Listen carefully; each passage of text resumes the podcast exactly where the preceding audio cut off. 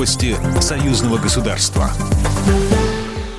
Здравствуйте, в студии Екатерина Шевцова. Создание единого энергетического рынка в ЕАЭС обсудили вице-премьер России Александр Новак и глава коллегии ЕЭК Михаил Мясникович. В частности, речь шла о подготовке международных договоров. Ранее главы государств, входящих в Евразийский союз, утвердили программу формирования общих рынков нефти и нефтепродуктов. Работа по формированию общих рынков и гармонизации национальных законодательств ведется с учетом базовых принципов, предусмотренных договором о ЕАЭС. Общие рынки должны заработать с 1 января 2025 года, говорится в сообщении пресс-службы ЕЭК.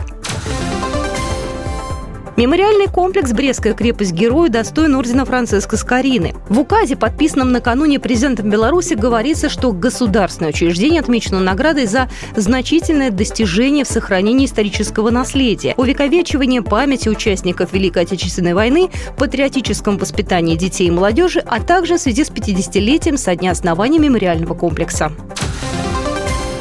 Беларусь и МАГАТЭ готовят проект рамочной программы сотрудничества на 2022-2027 годы. Об этом сообщил министр энергетики страны Виктор Каранкевич в интервью агентству Белта в среду по итогам участия белорусской делегации в заседании 65-й сессии Генеральной конференции МАГАТЭ в Вене. В числе обозначенных в проекте программы направлений взаимодействия укрепление национальной инфраструктуры радиационной защиты, создание учебного центра по физической ядерной безопасности, подготовка программ контроля и обеспечение качества в области радиологии и радиационной онкологии экологии.